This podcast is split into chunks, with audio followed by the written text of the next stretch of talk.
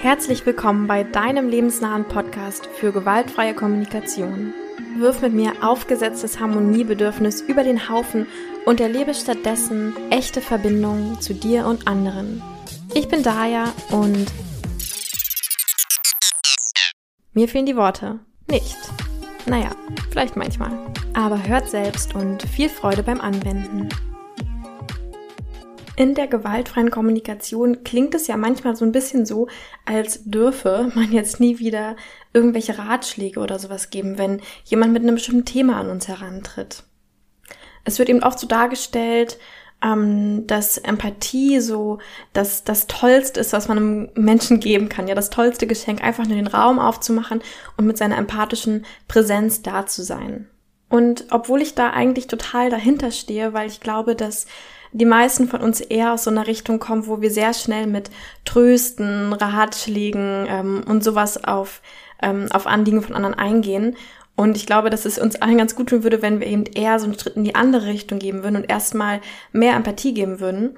Sehe ich gleichzeitig auch, dass ja an bestimmten Rollen, die wir einnehmen, zum Beispiel wenn wir ähm, als Elternteil agieren oder wenn wir zum Beispiel beruflich in irgendeiner beratenden Rolle sind oder sowas, dass, ja, dass dann vielleicht manchmal Empathie nicht ausreicht, sondern dass es tatsächlich auch unsere Aufgabe ist, zu helfen und Ratschläge zu geben und Lösungen anzubieten.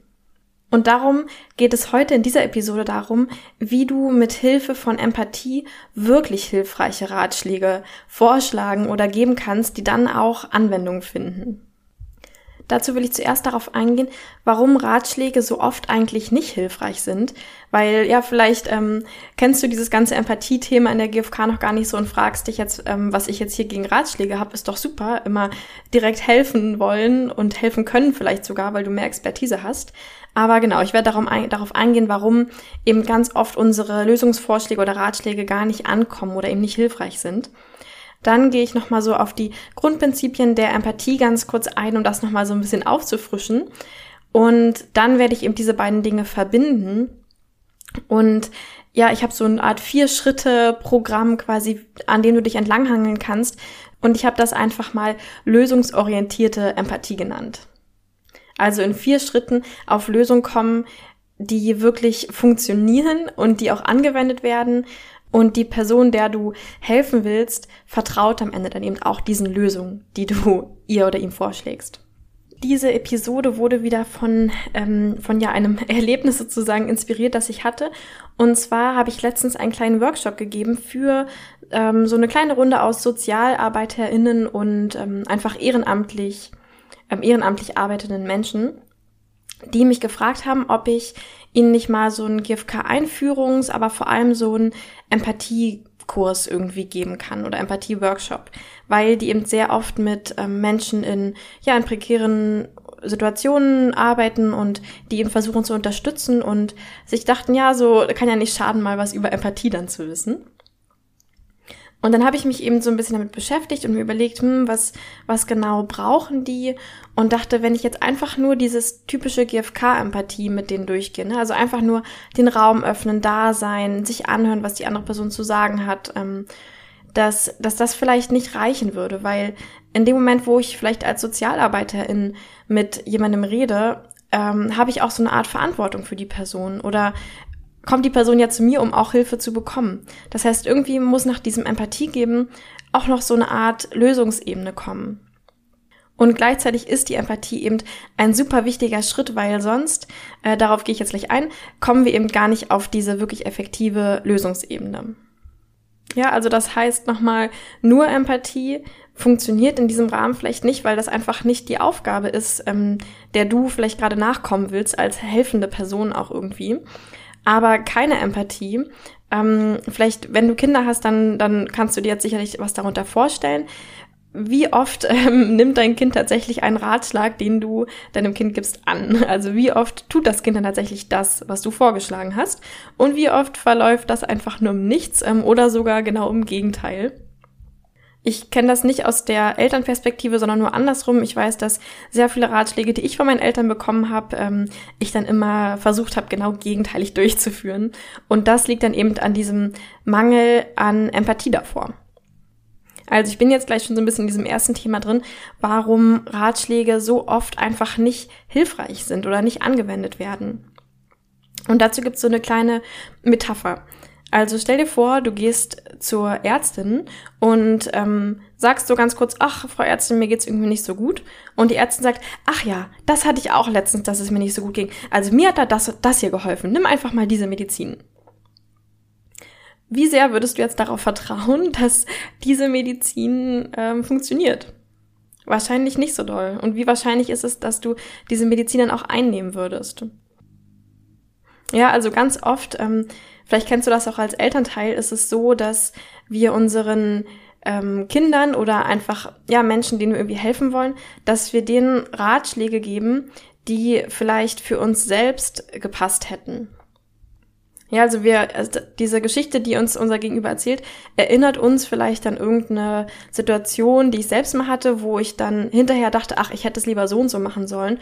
Und diesem Ratschlag äh, verpasse ich dann einfach einmal meinem Gegenüber, ohne mich eigentlich vorher in die Lebensrealität meines Gegenübers reinzuversetzen. Das heißt, das sind jetzt so ein bisschen zwei, ähm, zwei Themen. Also das eine ist erstens, wenn ich keine, kein Verständnis vorher zeige. Ja, also zum Beispiel die Ärztin würde vielleicht vorher eine Diagnose machen und wirklich ganz genau fragen, okay, wo genau geht's Ihnen denn nicht gut? Ne? Wo, wo genau tut's denn weh? Wie lange ist das denn schon so? Ähm, wie genau fühlen sich denn die Symptome an? Diese Art. Wenn wir das vorher nicht machen und Empathie ist so ein bisschen so was ähnliches, dieses sich einstellen und wirklich verstehen, was ist die Lebensrealität von meinem Gegenüber in dem Moment.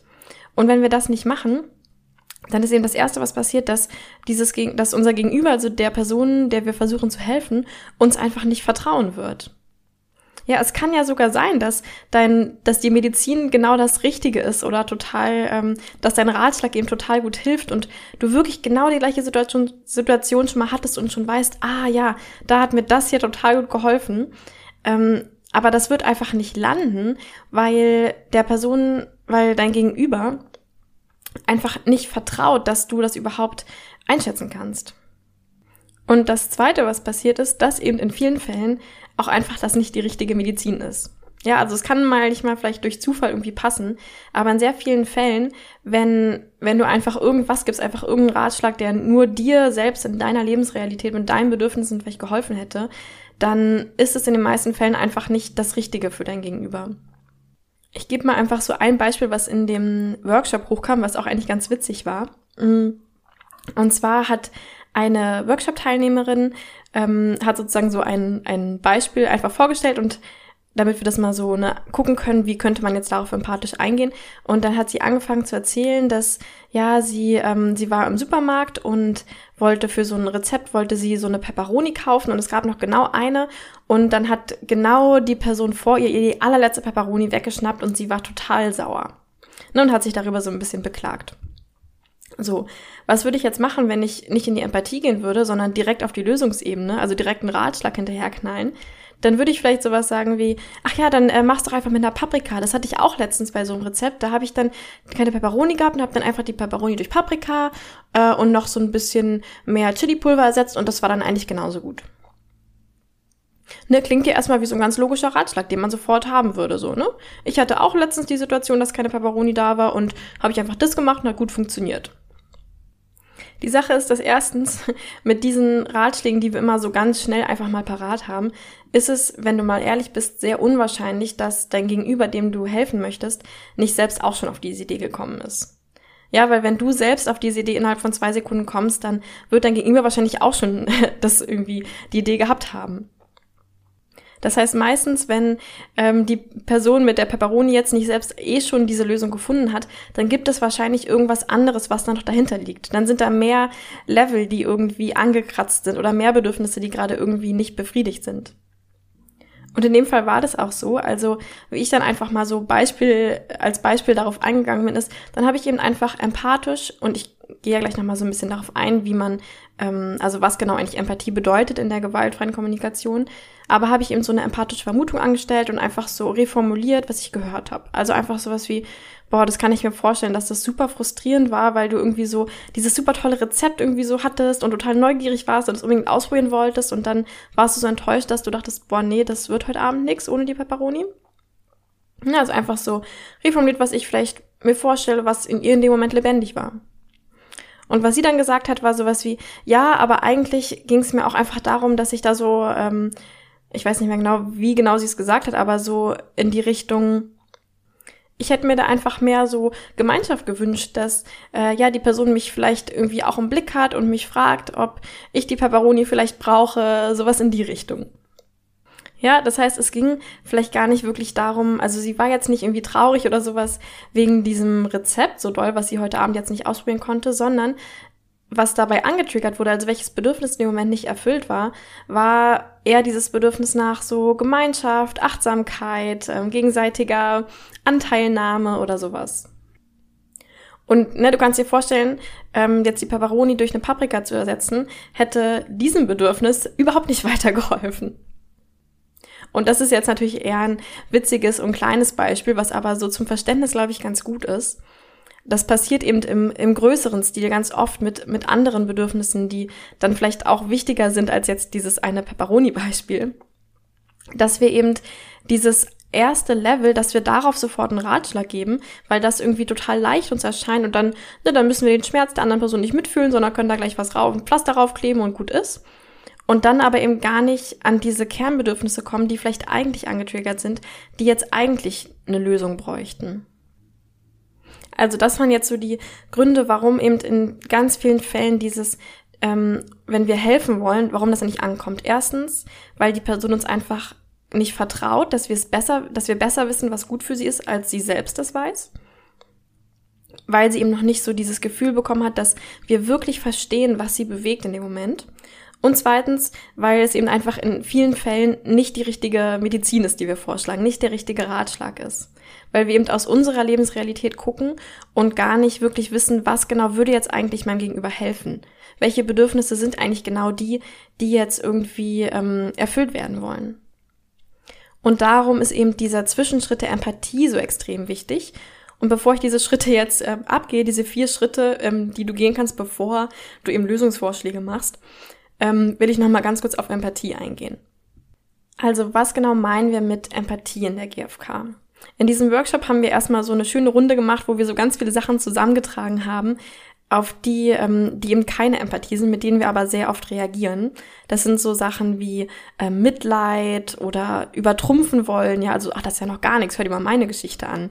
Ne, eigene Geschichte erzählen, ähm, trösten, interpretieren, vielleicht noch die Person dafür verurteilen, ähm, Ratschläge geben, so all diese Sachen. Das sind so Dinge, mit denen wir oft reagieren und ich glaube, dass wir oft so reagieren, weil wir einfach gar nicht wissen, wie wir sonst reagieren können. Ja, und jemand erzählt uns vielleicht was Verletzliches und wir denken, wir können jetzt nicht einfach nur nicken und sagen, okay, sondern irgendwas müssen wir ja sagen. Und am besten noch irgendwas, was diesen Schmerz auflöst. Weil ich vielleicht mich auch bedrückt fühle von dem Schmerz, die mein, den mein Gegenüber ausdrückt. Und irgendwie kann ich das vielleicht gerade nicht aushalten oder will das irgendwie wegdrücken. Und jetzt überlege ich, was kann ich machen? Und das Einfachste ist halt sowas zu sagen wie, ach, das wird schon wieder. Oder sowas in der Art. Ne? Oder eben einen Ratschlag zu geben. Weil in dem Moment fühle ich mich wieder so wie, ah, okay, ist ja gar nicht so schlimm. Ich kann ja direkt einen Ratschlag drauflegen und das Pflaster direkt draufkleben. Das Problem ist, dass ich eben, äh, wenn ich das wenn ich diese, ähm, diese Sachen mache als Reaktion darauf, dass ich meinem Gegenüber nicht so den Raum gebe, sich mal so richtig zu entfalten. Und ich vergleiche das immer mit so einem zusammengeknüllten Blatt Papier. Also ne, die meisten von uns laufen den ganzen Tag so ein bisschen zusammengeknüllt rum. Also auf diesem Blatt Papier stehen so all unsere Bedürfnisse und sowas, was uns wichtig ist. Aber wir haben eben in, ne, meistens trauen wir uns vielleicht nicht so, uns so komplett aufzufalten und verletzlich zu zeigen, sondern haben auch gelernt, so ein bisschen als Schutz und auch einfach, weil nicht immer gerade Zeit und Raum dafür da ist, uns halt so ein bisschen zusammenzuknüllen. Und wenn wir jetzt aber wissen wollen, was uns eigentlich gerade wirklich bewegt und was wir gerade brauchen, dann braucht es eben dieses Öffnen, damit wir lesen können, was eigentlich auf diesem Papier alles draufsteht. Und alles, was, alles, was so diese Sachen, die ich gerade genannt habe, so einen Ratschlag geben oder trösten, was es eigentlich macht, ist ja das Papier noch so ein bisschen mehr zusammenknüllen, ja, überall irgendwie Pflaster raufkleben und ähm, eben nicht diesen Raum geben, diesen Schmerz, den die Person vielleicht empfindet, komplett wahrzunehmen. Und mit der Empathie versuchen wir jetzt eben ähm, diesem Blatt einfach diesen kompletten Raum zu geben, sich zu entfalten. Vielleicht auch mal so ein bisschen an den Enden zu zupfen und so zu schauen, ob wir unterstützen können dabei, dass unser Gegenüber eben in so eine Klarheit und in so ein Spüren kommt. Also wir verbinden uns damit, was lebendig ist in meinem Gegenüber. Und damit meinen wir in der GfK eben immer die Bedürfnisse. Also Bedürfnisse sind immer so diese Kernsachen, diese Kernmotivationen, die uns zum Handeln antreiben und ja, die uns eben einfach lebendig sein lassen. Und wie genau machen wir das? Da gibt's eben in der GfK auch wieder so eine ganz ja, klare Struktur quasi. Und zwar stellen wir einfach empathische Vermutungen an. Also einfach, hm, in vielen Fällen ist es nicht so einfach. Aber genau, wir stellen empathische Vermutungen an. Das heißt, wir übersetzen so ein bisschen das, was wir von einer anderen Person gehört haben, in Gefühle und Bedürfnisse. Denn viele von uns ja drücken sich ja nicht so nicht so oft in Gefühlen und Bedürfnissen aus, sondern eben eher in so ähm, ja in so im Storytelling. Ja, also die erzählen dann lang und breit ihre Geschichte und dann hat die Person das gemacht und dann das gesagt und dann das gemacht und die hat er dann noch das gesagt und ähm, sowas in die Richtung. Was eben auch eher dazu führt, dass dass wir die ganze Zeit im Außen sind und dadurch, dass außen aufgebläht wird, ja, also alle anderen Menschen machen irgendwas und dann wird das Blatt Papier, also ich selbst quasi ja wieder noch mehr zusammengeknüllt. Und stattdessen, wenn wir eben so ein bisschen schaffen, so die Bedürfnisse und Gefühle darauf den Fokus zu legen und die so rauszukitzeln, das ist eben dies, das, wo dann dieses, ah, dieses Durchatmen passiert und so, ach ja, darum geht's mir eigentlich. Also so ein ganz typischer ähm, Satz oder so eine ganz typische Vermutung ist sowas wie, hm, fühlst du dich so und so, weil dir das und das wichtig ist? Ja, also sowas wie bei der Paparoni zum Beispiel, ähm, ne, das habe ich jetzt nicht, nicht ganz so lehrbuchmäßig ausgedrückt, weil dann wird's auch schnell unauthentisch, aber so von der Grundidee her ist es eben sowas wie, hm, bist du enttäuscht, weil dir, hm, weiß ich nicht, vielleicht so Neugier und Genuss wichtig ist und du eben heute Abend dieses neue Rezept kochen wolltest? Und als sie dann das gesagt hat, nee, eigentlich ging es da eher um dieses, ähm, ne, dass die Person, dass die Person, die ihr die Pepperoni geklaut hat oder sowas, ähm, ja, dass, dass sie eben gerne das gehabt hätte, dass man da so ein bisschen mehr zusammen irgendwie schaut oder nochmal so ein bisschen achtsam ist oder sowas, hätte ich dann fragen können, ah, okay, also es ist eher so, dass du irgendwie so ein bisschen traurig bist, weil du dir einfach irgendwie mehr so Achtsamkeit im Umgang miteinander wünscht. Na, also das waren jetzt so typische empathische Formulierungen. Ganz wichtig, dass die immer so Fragen und Vermutungen sind, also nicht so, ach ja, das verstehe ich, du bist jetzt enttäuscht, weil dir Achtsamkeit wichtig ist. Also das so als Satz zu sagen, weil dann geht es oft in so eine sehr interpretierende Richtung und dann wieder so eine, ich sag dir jetzt, wie du dich fühlst, weil ich das besser weiß als du sondern wirklich eher so ein Anbieten und einfach so reformulieren, so, ah, ich habe jetzt irgendwie so ein bisschen rausgehört, dass das dir darum geht, aber einfach als Frage. Und wenn die Person nö sagt, dann ist es halt nö, dann versuchst du es wieder mit dem nächsten.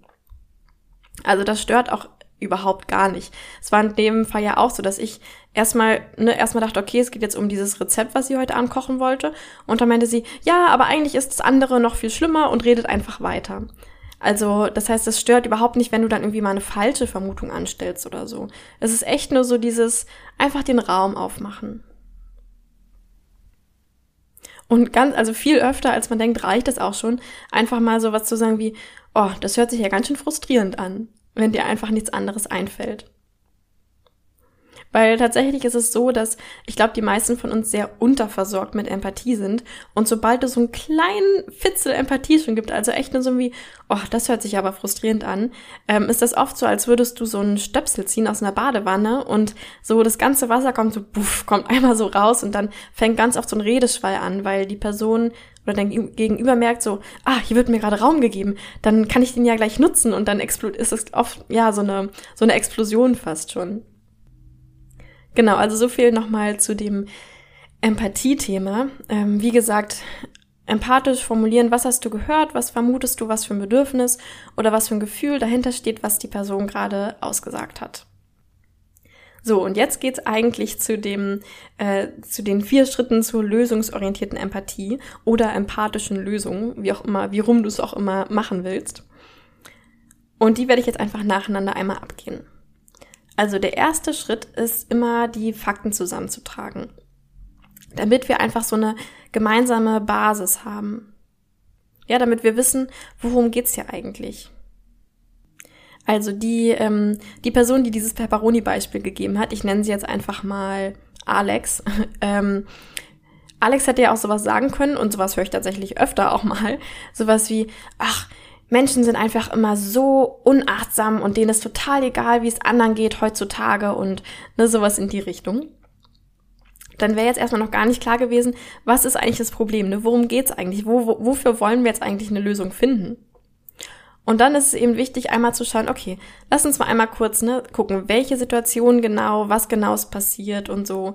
Und da kannst du dann ruhig mal so einfach eine Frage stellen und sagen, hm, ist dir heute irgendwas Blödes passiert oder warum, wie kommst du jetzt auf das Thema so? Und dann eben, dass wir so in ganz klaren ähm, Beobachtungen, das ist ja in der GfK auch immer so ein, ähm, einer dieser vier Grundlagen der GfK, ne, die klaren Beobachtungen ohne dass Interpretationen schon mit reingemischt sind, dass wir einmal genau wissen, ne, was ist eigentlich die Faktenbasis. Also, dass wir einmal klar haben, okay, die Fakten sind, du gehst heute in den Supermarkt, da war noch eine Pepperoni, die Person vor dir hat die Pepperoni genommen, du hast keine Pepperoni für heute Abend. Ne, und das war's.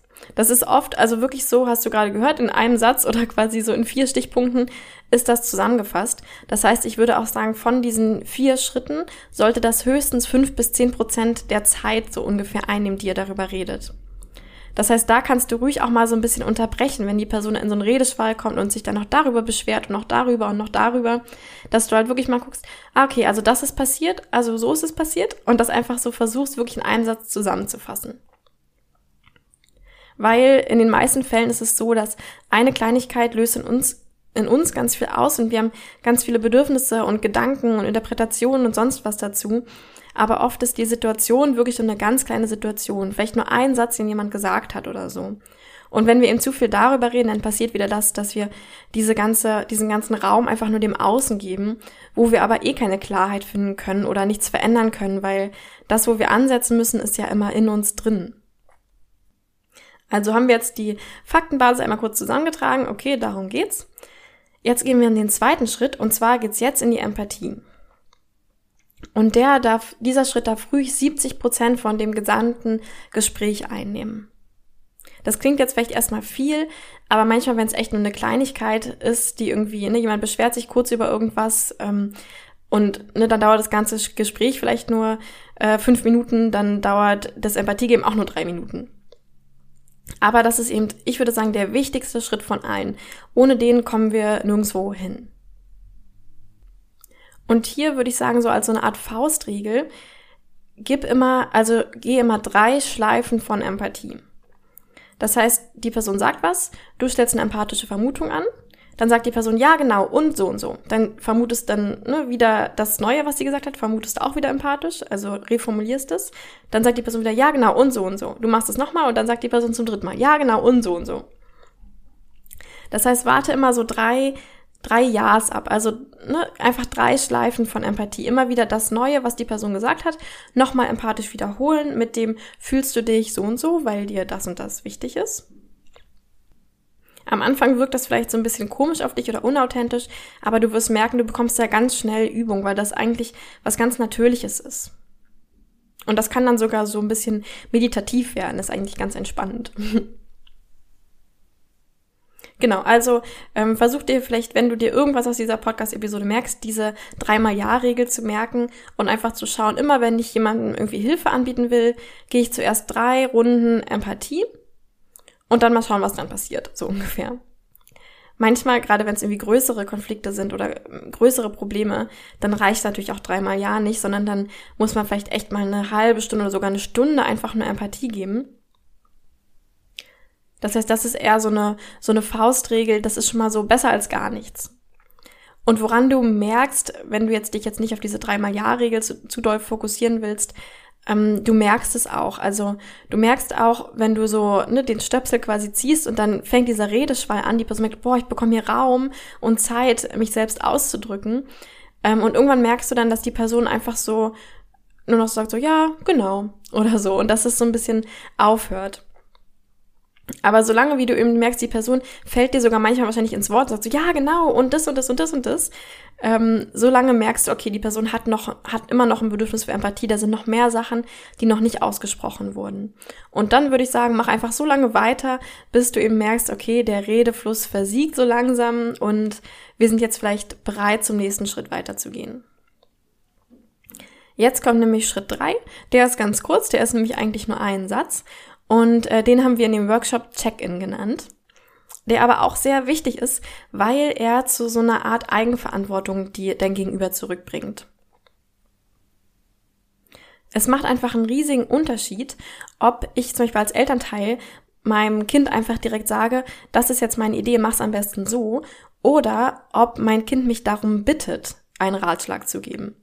Ja, also das macht einfach ähm, vielleicht sogar unterbewusst oder so einen riesigen Unterschied, ob mir einfach jemand irgendwas gibt oder ob ich davor darum bitte. Weil ich dann einfach viel offener bin, diesen Ratschlag auch anzunehmen. Das heißt, im Check-in gucke ich eben, dass, ähm, also was genau braucht mein Gegenüber jetzt eigentlich?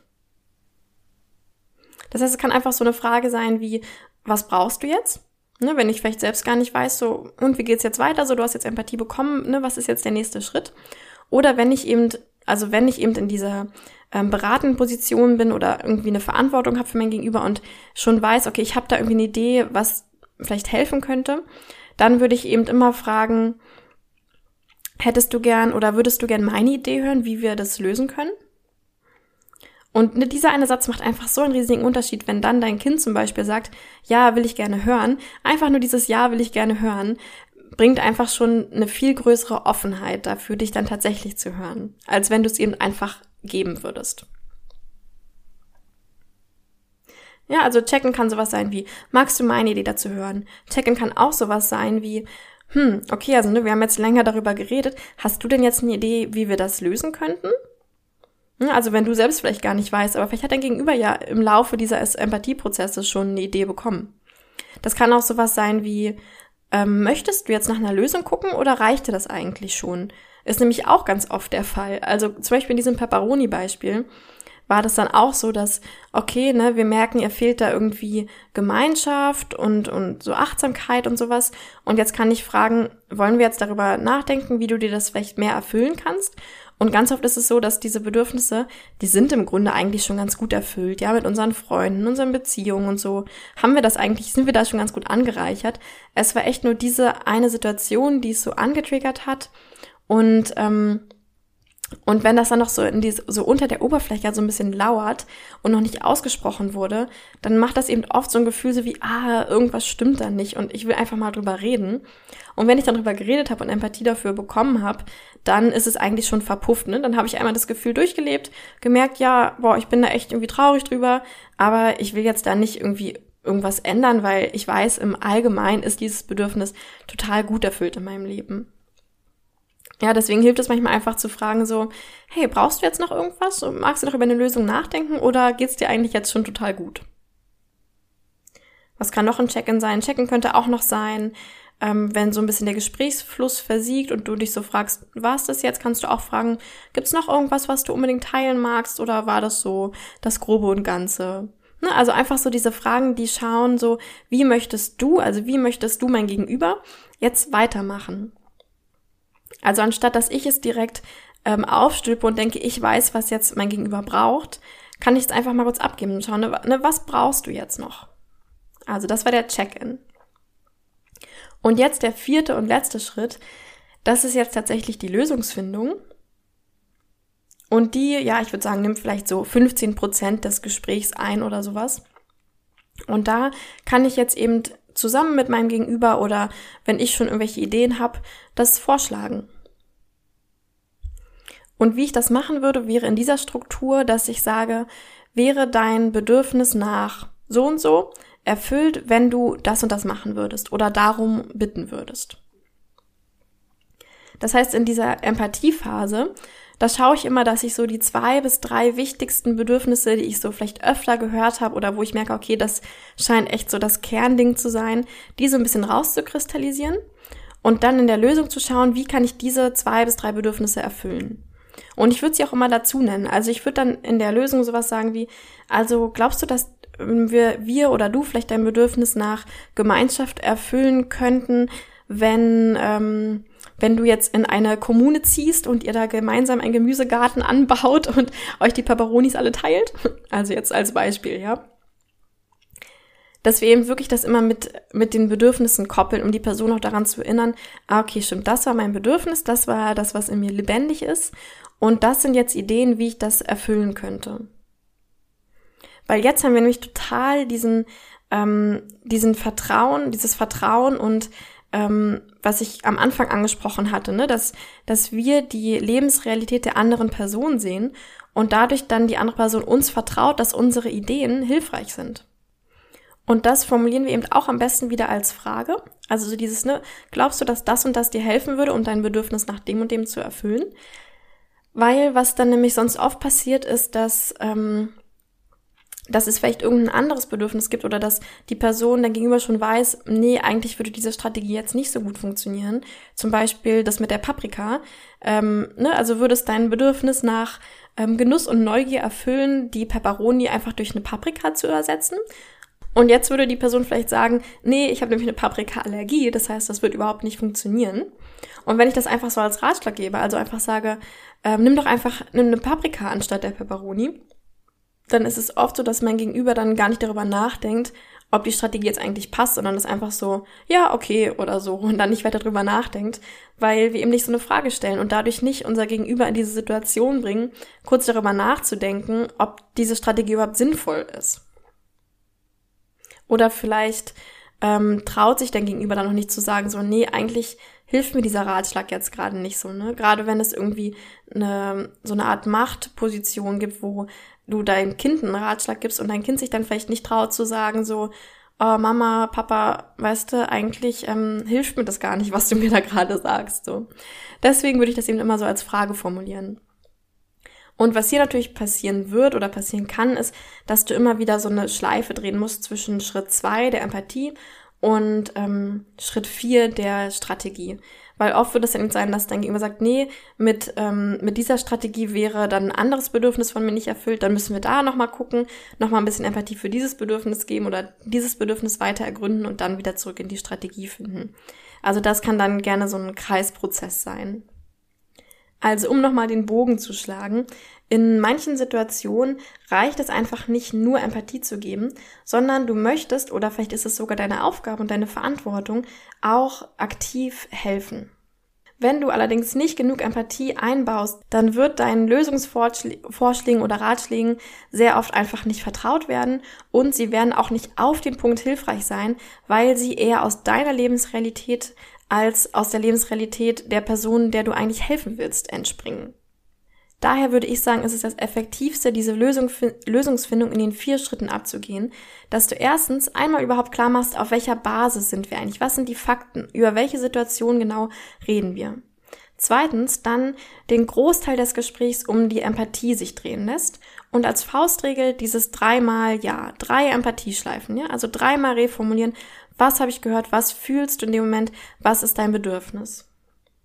Dann gehst du in eine kurze Check-in-Frage und guckst einfach, was brauchst du gerade? Willst du gerade einen Hinweis von mir oder eine Idee? Willst du selbst darüber nachdenken? Reicht es dir jetzt schon? Ne? Was brauchst du gerade? Und dann im vierten Schritt, das allerletzte ist dann dieses, okay, jetzt lass uns doch mal gucken, ähm, finden wir eine Lösung, finden wir eine Strategie, um dein Bedürfnis, was wir davor schon besprochen hatten, zu erfüllen. Und jetzt würde ich sagen, probier das doch einfach mal aus. Entweder natürlich im besten Fall gleich nächstes Mal, wenn du jemandem merkst, ah, ich habe da gerade den Impuls, einen Ratschlag zu geben, probier doch mal diese Struktur aus. Oder probier's doch mal bei dir selbst jetzt sofort aus, wenn du schon einmal so ein bisschen ähm, anwenden oder üben möchtest. Schau doch mal, wo du dir selbst öfter mal direkt einen Ratschlag gibst. Und dann versuch doch einfach mal diese vier Schritte abzugehen ähm, und zu schauen, ob sich irgendwas anders anfühlt. Und wenn du noch ein bisschen mehr darüber erfahren willst, gerade dieses Empathie-Thema, es kann man ja sehr viel drüber reden. Dazu habe ich schon zwei Podcast-Episoden gemacht. Die ähm, notiere ich dir unten in der, in, in der Infobox nochmal. Dann kannst du dir die vielleicht nochmal anhören, wenn du noch ein bisschen mehr über dieses ganze Empathie-Thema wissen willst. Und auch nochmal als Erinnerung, Auf meiner Website kannst du dir jetzt kostenlos runterladen ein ähm, Fünf-Schritte-Konfliktlösungsplan, Arbeitsbuch, ähm, das du direkt so ausfüllen kannst und ja, damit mehr Klarheit in deine in deinen konkreten Konflikt, den du vielleicht jetzt gerade hast, der sich irgendwie einfach nicht auflösen will.